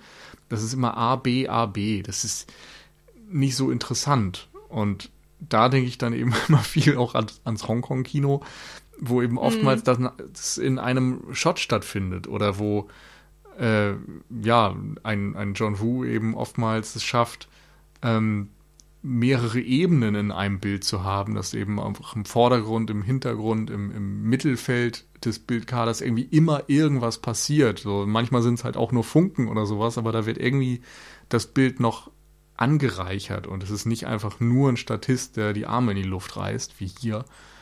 Ähm, und du merkst es natürlich auch später dann bei, bei den Kämpfen, dass es einfach viel langsamer und schlechter äh, geschnitten ist und alles, weil die nicht wirklich kämpfen können. Mhm. Also sie können vielleicht zuschlagen, aber oder, oder Leute festhalten und in Schwitzkasten nehmen ja. und sowas, aber da ist keine wirkliche äh, Energie drin, das ist nicht wirklich virtuos und die, ja, was ich gerade eben meinte, da, da, steckt eben auch keine Geschichte hinter. Da ist nie ein Scherge, der tatsächlich mal Arnie herausfordern könnte und irgendeine andere Kleidung hat und eine spezielle Waffe hat, keine Ahnung, mir fällt jetzt auch nicht viel ein, aber bei Predator oder so hast du zumindest ja bei den Söldnern immer so kleine Unterscheidungen. Mhm. So jeder hat seine eigene Waffe oder sowas. Und ähm, so ist es eben auch. Neulich haben wir ähm, Armor of God geguckt von Jackie Chan oder mit Jackie Chan. Den zweiten Teil, da gibt es ganz am Ende den, einen großen Kampf, ähm, bei dem irgend so eine Gruppe von Frauen in High Heels gegen mhm. Jackie Chan kämpfen.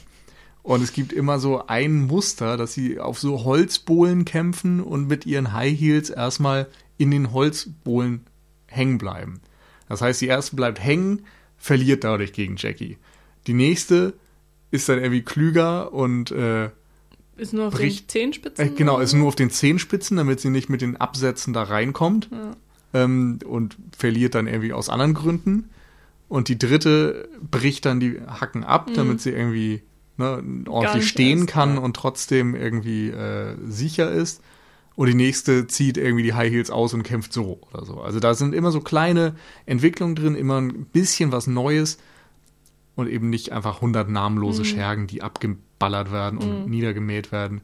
Wie gesagt, gibt kleine Ausnahmen, der Geräteschuppen oder so, da gibt es ja mhm. dann auch nochmal ein bisschen was anderes. Und der Endkampf gegen Bennett ist da auch nochmal eine Ausnahme. Nur da fehlt dann eben so ein bisschen diese Martial Arts Virtuosität. Ich, mein größtes Problem ist dann, glaube ich, auch, dass zu keinem Zeitpunkt irgendwie eine richtige Gefahr für John besteht. Und das ist natürlich irgendwo auch so gewollt und man will ja auch zeigen, was für ein krasser äh, Typ er einerseits ist und gleichzeitig, wie groß seine Wille ist, seine Tochter zu retten. So nichts kann ihn aufhalten und das im wortwörtlichen Sinne. Aber genau das hat mich irgendwie so ermüdet, dass ich dachte so, ja, du kannst ihm halt 5000 Fuzis dahinstellen, ist scheißegal. Ähm, er es halt durch alle durch und ähm, schwitzt noch nicht mal gefühlt. Und da bin ich dann natürlich auch irgendwie von anderen Actionfilmen ein bisschen verwöhnt oder dann auch von ein bisschen moderneren äh, Actionfilmen, wo dann doch auch ab und zu mal wieder Wert drauf gelegt wird, zu zeigen, dass man eben einen verletzlichen Protagonisten oder Helden hat, also dass der auch mal irgendwo eine Schwäche hat und dass man äh, doch vielleicht auch einen Bösewicht hat, der genau diese Schwäche ausnutzt. Also hier nutzt der Bösewicht eben die Schwäche von John aus ähm, in Form seiner Tochter, die überhaupt erstmal, äh, also die, die das Druckmittel darstellen soll, damit John diesen, äh, diesen, diesen Politiker umbringt. Aber das ist ja keine Schwäche des Kampfes sozusagen. Und genauso ist es dann auch, wenn er auf Bennett trifft, seinen, seinen größten Kompagnon, also nee, im Gegenteil. Ja, Erzfeind. Widersacher. Widersacher, genau.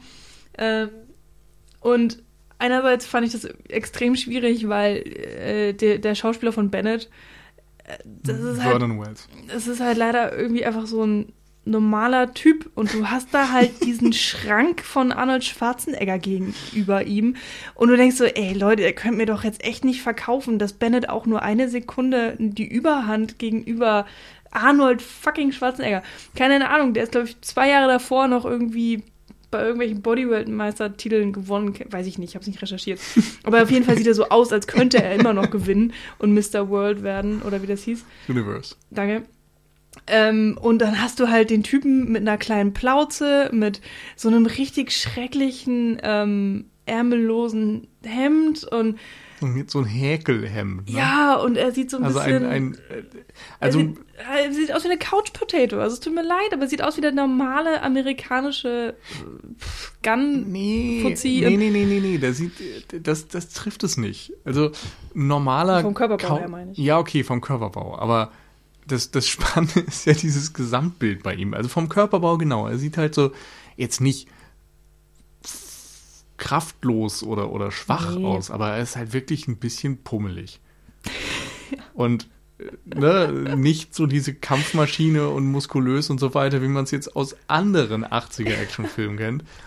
Als äh, vermeintlicher Ex-Green Beret oder so ist er halt einfach nicht besonders beeindruckend. Nee, und, und den ganzen Und dann- Film lang tut er so, so von wegen, oh ja, ne, wenn Arnie erstmal, äh, wenn John erstmal kommt, so ich bin derjenige, ich bin ja schlauer als er und überhaupt und ich kann, ich bin. ich Ja, kann ihm wobei der ganze. Film über bedeutet so viel wie in seinen zwei Szenen tut Ja. er das.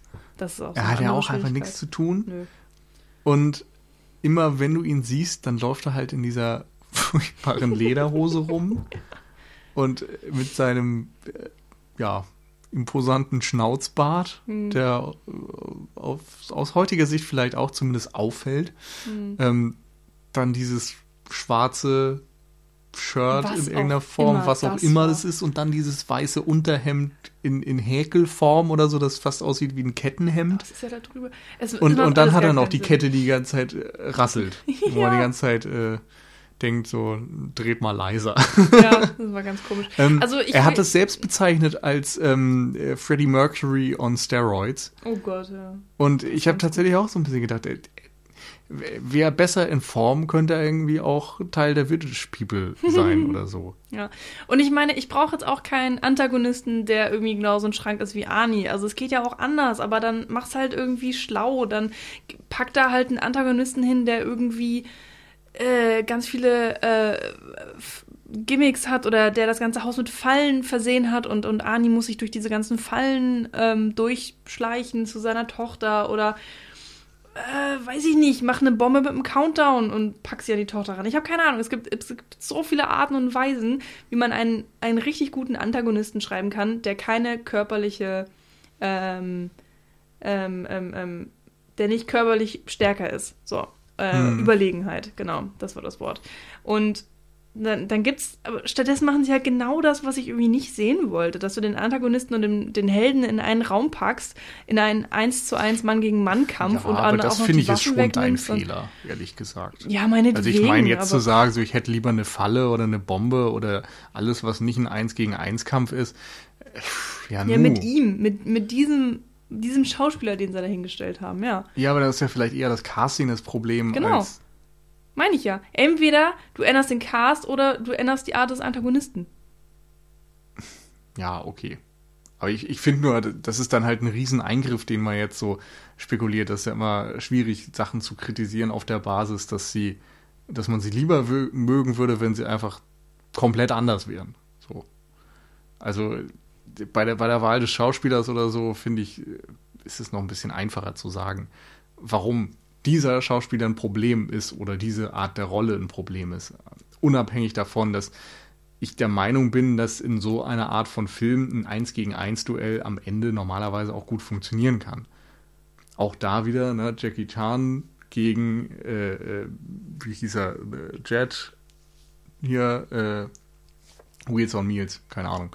Ähm, ist auf jeden Fall irgendwie so ein Endkampf, wo es halt funktioniert und wo es Spaß macht, dass es am Ende 1 gegen 1 ist. Oder stirb langsam, wenn dann am Ende Bruce Willis und ähm, äh, Hans Gruber, einmal Schauspieler, einmal Rollname, egal, äh, gegeneinander auf dem Hochhausdach stehen. Das ist auch folgerichtig. Also das ist Ja. ja eine Strategie, die sehr verbreitet ist, aus gutem Grund. Ja, ich habe ja da auch gar nichts gegen. Ich bin ein, ein Fan von Mann gegen Mann Kämpfe, aber der geht ja dann auch einigermaßen lange und das Einzige, wo er mir erklären will, ähm, dass er irgendwie, dass das ähm, Bennett nicht sofort ähm, unterlegen ist, ist halt, dass er einmal kurz vorher John anschießt und äh, dann so getan wird, als könnte er seinen rechten Arm irgendwie nicht mehr benutzen. Was ja irgendwie, so, Hm. sie haben es wenigstens versucht, ja. Ja, aber, und Bennett ist halt so, ein- so ein brutaler äh, Verrückter.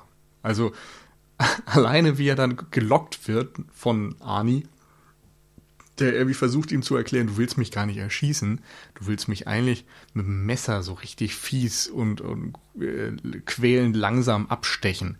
Und wie, wie aufgegeilt der da ist. Und sie, ich will abstechen. Und, da seine merkwürdigen mhm. Gesichtsverrenkungen macht. Das äh, ist ja auch schon wieder wie so ein Abziehbild. Also irgendwie versuchen sie dem, glaube ich, so einen Wahnsinn mitzugeben. Mm, und ja. dadurch ist er dann wieder ne, wie, so ein, wie so ein Hund mit Tollwut. Mm. Der ist irgendwie nicht, nicht auszurechnen. Mm. Und das ist dann wieder gefährlich oder kann potenziell gefährlich werden. Ähm, ich denke ja auch, so alleine durch den Körperbau und so weiter ist das schon nicht so äh, ganz das Duell, wo, wo, man sich jetzt irgendwie Gedanken machen würde um Ani. Ähm, aber ich habe eben auch nicht das Gefühl, dass das der Sinn der Sache ist. Ich meine, es wäre ja auch irgendwie Quatsch, wenn sich Ani gegen diese Armee von Inseltypen da irgendwie durchsetzt und dann auf einmal kommt der eine und jetzt muss man Angst haben, nachdem sich ein Typ alleine gegen 100 Leute durchgeballert hat. Also aber da, genau so wird es doch erzählt in Kommando. Ja, aber eben nicht ernsthaft. Also nicht so, dass du das tatsächlich ernst nehmen würdest. Also wenn, wenn vorher irgendwie so eindeutig ist, dass Ani alles überleben kann, der springt von einem startenden Flugzeug runter und äh, guckt dann schön irgendwie dem erstmal hinterher, nachdem er da ein, seine schnelle Landung im Gras gemacht hat. Der reißt Telefonzellen mit Leuten drin raus. Der trägt eine Eiche durch die Gegend. Der kämpft alleine. Der, der fliegt mit einem Flugzeug in zwei Stunden irgendwo hin, wo ein Linienflugzeug elf Stunden braucht. Der, äh, weiß ich nicht, schminkt sich kurz und kann dann eben es alleine mit einer kompletten Armee äh, aufnehmen. In der ersten Szene, wo er angegriffen wird, sagt er, er kann die Feinde riechen. Also äh, da steckt so viel Dummheit drin und so viel irgendwie Überlegenheit, dass sich für mich da irgendwie nie die Frage stellt, ob ihm da irgendwie jemand das Wasser reichen kann, weil die Antwort ist halt von Anfang an nein. Und eigentlich geht es nur um die Frage, wie besiegt er den anderen und wann. Hm. So, wie lang dauert das und, und was ist die Art und Weise, wie er gewinnt und was sagt er dann? Was ist der One-Liner am Ende? Hm. Das ist, finde ich, einfach ein anderes Setup. So klar geht es darum, dass der irgendwie besiegt werden muss, weil sonst wäre es halt kein, kein Duell, kein Actionfilm und so weiter, aber eine Herausforderung in der Form sehe ich da einfach nicht.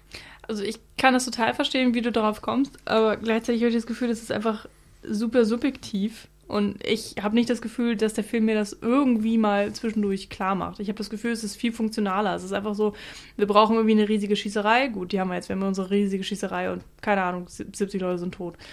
Ähm, und zwischendurch auch mal ein paar kreativ umgebracht. Und dann, ah ja, was brauchen wir noch? Ja, wir brauchen irgendwie so ein One-on-One. -on -One. Ja, okay, machen wir das auch.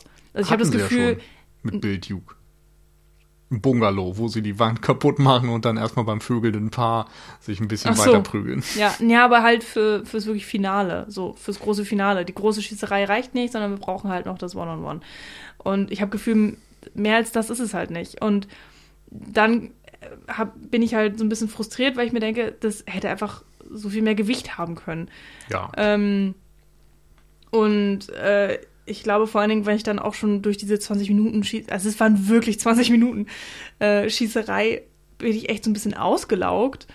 Und dann ist es wirklich eine willkommene Abwechslung auch. Ähm, vor allen Dingen, weil man ja auch sieht, okay, die Tochter ist sozusagen in, in äh, sie ist im selben Raum, so sie ist zum, zum Greifen nahe und, und alle können wieder glücklich vereint sein und alles ist vorbei und so. Der Diktator ist ja zwischendurch auch schon totgeschossen worden so das letzte Hindernis ist ja jetzt wirklich er. Und ähm, ja, der Kampf war mir dann irgendwie, der war auch gar nicht so schlecht geschnitten. Der war tatsächlich dann mal irgendwie anders geschnitten und du hast dann auch andere Räume, weil du bist dann auf einmal viel, viel enger. Ähm, du siehst ja dann wirklich immer die Wände rechts und links, in denen sich so mhm. die ähm, Figuren dann auf einmal bewegen.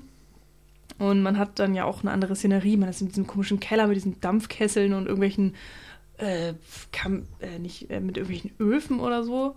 Äh, vorher hattest du ja diese große Weite des Hauses mit den ganzen Blumen und so weiter. Also da auch schon mal echt eine, eine ganz andere ja, Umgebung einfach. Ähm, aber hat es dann für mich auch irgendwie echt nicht gerissen. Also ich finde leider wirklich echt, muss ich sagen, das letzte Drittel so am, also für mich irgendwie am schwächsten. Also die, äh, den Anfang, also die ersten beiden äh, Drittel fand ich dann noch wirklich deutlich, deutlich unterhaltsamer. Ähm, aber wie gesagt, das ist irgendwie auch alles natürlich, ähm, oh Gott, fast 40 Jahre her. Echt? Ja, 85 in Amerika. Ja, 35, ne? Krass. Aber ja, ja, länger her. ja sind mehr als 30 auf jeden Fall, ja. ähm, und äh, ich bin dann, glaube ich, auch wirklich einfach durch, durch modernere Actionfilme irgendwie verwöhnt und, und ähm, Mm. habe ja auch den ganzen Mist nicht mitbekommen, der in den 80ern rauskam, weil den gucke ich mir jetzt ja natürlich im Nachhinein nicht unbedingt mehr an. Ähm, auch wenn ich trotzdem viele schlechte Filme gesehen habe oder welche, die mir nicht gefallen haben. Naja, aber das kann ich irgendwie auch alles dann verschmerzen, aber danach kommt ja dann auch logischerweise nichts mehr. Du hast dann nur die Rückführung, stimmt ja so der, der große Payoff und dann sagt er nochmal zu seinem Colonel, nee, ich komme auf jeden Fall nicht zurück und dann steigt er ins Flugzeug und alles ist schön. Und das ist irgendwie auch total okay. Äh, Es wäre auch absurd, danach nochmal zwei, drei Szenen zu haben. So, wofür? Brauchst du nichts vorbei. Ja. Ähm, aber ich denke mir dann auch, so- also ich wäre gerne mit dem Gefühl rausgegangen aus dem Film, die, das ich irgendwie hatte in der Mitte des Films. So. Hm. Und, statt, und, und das, das behalte ich leider nicht so bei. Das ist so Ja. vielleicht die größte Kritik, die ich an diesem Film irgendwie habe. Ja, das kann ich nachvollziehen. Also der, der Film ist ja trotzdem kurz, muss man sagen. Das Ja. waren jetzt 88 Minuten Mhm. und da ist eben der, der Abspann dann noch mit drin. Äh, also in unter 90 Minuten erzählt er diese komplette Geschichte. Nach Und bringt so viele 25 Menschen um. Minuten hat er den kompletten Plot eigentlich etabliert und, Mhm. und äh, es geht nur noch darum, wie kommt Arnie an den Punkt, dass er Mhm. seine Tochter gerettet hat. Und da hat er erstmal ein ziemlich gutes Tempo, dadurch, dass eben viele Setwechsel sind, dass du mal Autoverfolgungsjagden hast und mal zu Fuß, Da mal. Schießereien, mal äh, One-on-One-Handkämpfe und dann eben auch so wunderbare Dinge wie, äh, dass da eine Typ über die Klippe gehalten wird. Wegen der ersten, ne, you're a funny guy, I like you, I'm gonna kill you last. Und dann kommt der, das I lied. Es ist sehr schön. Ähm, keine Ahnung, da sind so viele Kleinigkeiten, kleine Momente, die mir einfach sehr, sehr viel Spaß machen. Manchmal, weil sie doof sind, manchmal, weil sie auch einfach kreativ sind, aber immer irgendwie schnell und temporeich und, und ja, unterhaltsam auf so einem sehr simplen Level. Und am Ende, ja, stimmt schon, so der, der, die Schießerei hätte kürzer sein können. Andererseits, so auf dem Papier würde ich dir recht geben. Auf dem Papier würde ich auch denken, ja, es ist schon irgendwie lang. Aber eigentlich kommt es mir nicht zu lang vor. Also ich, wie gesagt, ich bin dabei trotzdem unterhalten, weil Mhm. dann irgendwie doch genug Leute auf genügend Arten oder vor genügend unterschiedlichen Hintergründen irgendwie abgeschossen werden. Ja, es funktioniert. Mhm. Es ist funktional und am Ende dieser 1 gegen 1 Kampf, ja, der ist nicht gut. Aber du hast halt die ganze Zeit drauf gewartet und der geht jetzt auch nicht, weiß ich nicht, nicht 10 Minuten, sondern es sind halt 5 oder so. Das kann man mal verschwärzen. Mhm. So vorher wird ein bisschen gelabert, danach wird ein bisschen Mhm. gelabert. Fünf Minuten drin zwischendurch, die jetzt nicht so toll sind, sind okay. Ja. Und irgendwie, es ist halt ein bisschen schade, weil tatsächlich der 1 gegen 1 Kampf von ähm, Arnie gegen Bill Duke beeindruckender ist als das Ja. Finale dann am Ende. Mhm. Ja, vielleicht auch, weil man Bill Duke einfach ein bisschen, also ich zum Beispiel, weil ich ihn deutlich mehr mag, weil ich ihn in Predator super finde. Ähm, ja, bei Bennett haben wir gesagt, das ist halt irgendwie eine komische Rolle. Der hat nicht, diesen Messerteil fand ich noch ganz spannend, weil er einfach so völlig übertrieben Mhm. Overacting äh, auch noch präsentiert. Aber es ist irgendwie so, so, ja, bescheuert, wie sie dann erstmal mit dem Messer aufeinander losgehen.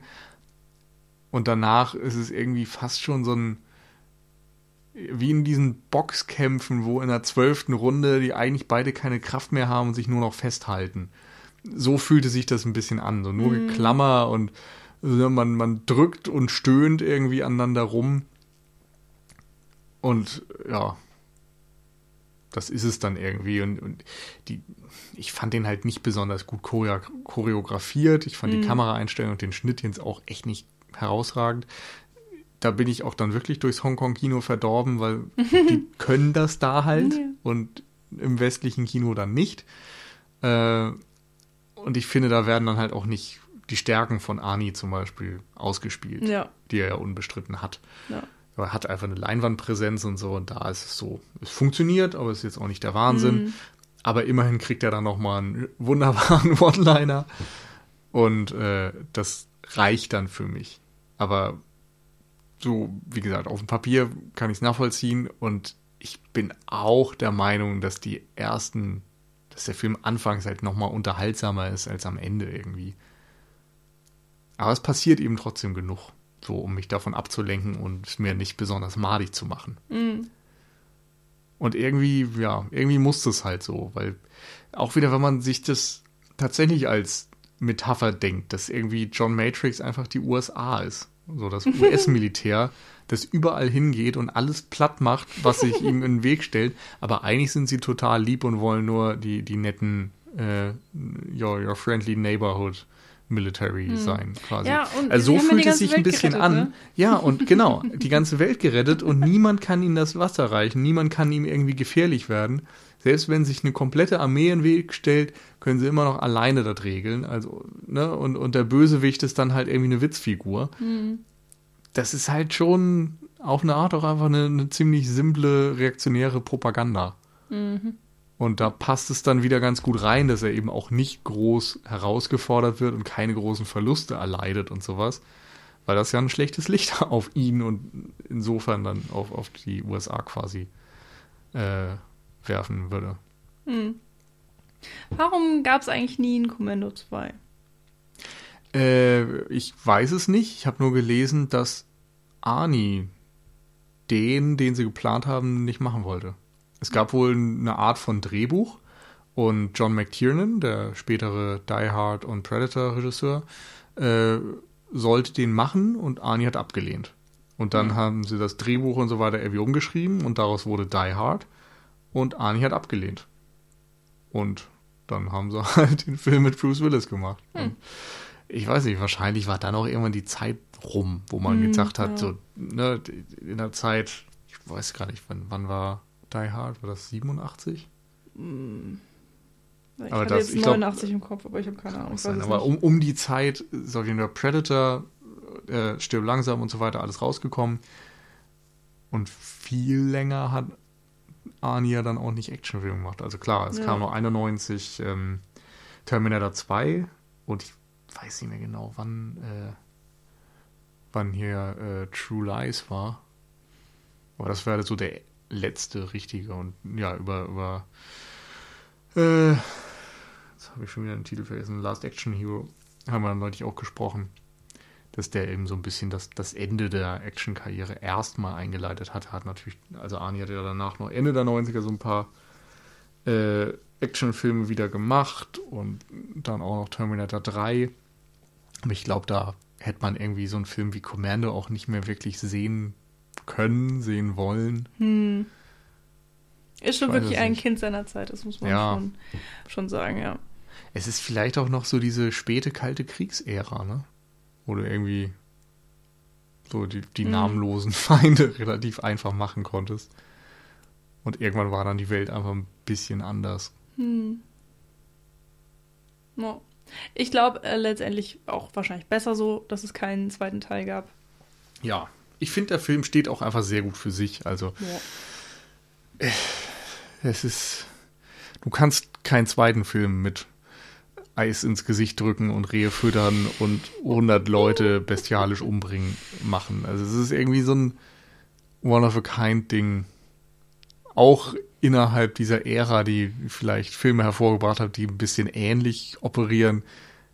So eine Art von Film kenne ich dann irgendwie doch nicht. Also man möge mir ähnliche Filme empfehlen. Ich gucke sie mir gerne an. Also Mhm. klar, wir hatten auch äh, Klasse von 1984 von Mark Lester besprochen, der zumindest ja auch so ein bisschen krude ist in der Art, wie er eine Sozialkritik und eine Kritik an Schulgewalt oder so mit so einer zynischen Actioner und dummen Witzen und so weiter verbindet. Aber ja, ich weiß nicht. Ja. ich auch nicht. Lassen wir das. Ja. Heute auf jeden Fall sind die Actionfilme andere. Ein bisschen schade, ich traue der Zeit ja immer ein bisschen hinterher mit diesen praktischen Effekten und Hm. mit dummen Sprüchen und allem, was da so los war. Aber ja, dafür haben wir andere schöne Dinge, immerhin. Und ähm, man kann sich die Filme ja immer noch ansehen. Genau. Ja, das war's, würde ich sagen, mit unserem Ausflug in die Action 80er der Hochphase von Arnold Schwarzenegger. Jedenfalls als muskelgestählter, bebackter Waffenidiot. Ähm, ja, die. Familienvater, wenn ich bitten darf. Ja, okay, meinetwegen. Und Ähm, Naturbursche. Mal schauen, was wir in der nächsten Folge für euch zu bieten haben. Vielleicht wird es dann wieder hochaktuell. Vielleicht ähm, packen wir irgendeine Perle aus. Wir haben ja auch noch äh, ein paar Filme auf unserer Liste, die wir unbedingt nochmal besprechen wollen in dem Podcast. Also lasst euch überraschen. Wir wissen es jetzt auch noch nicht. Insofern überraschen wir uns dann auch hoffentlich selbst. Und bis dahin eine schöne Zeit. Und bis zum nächsten Mal. Ciao.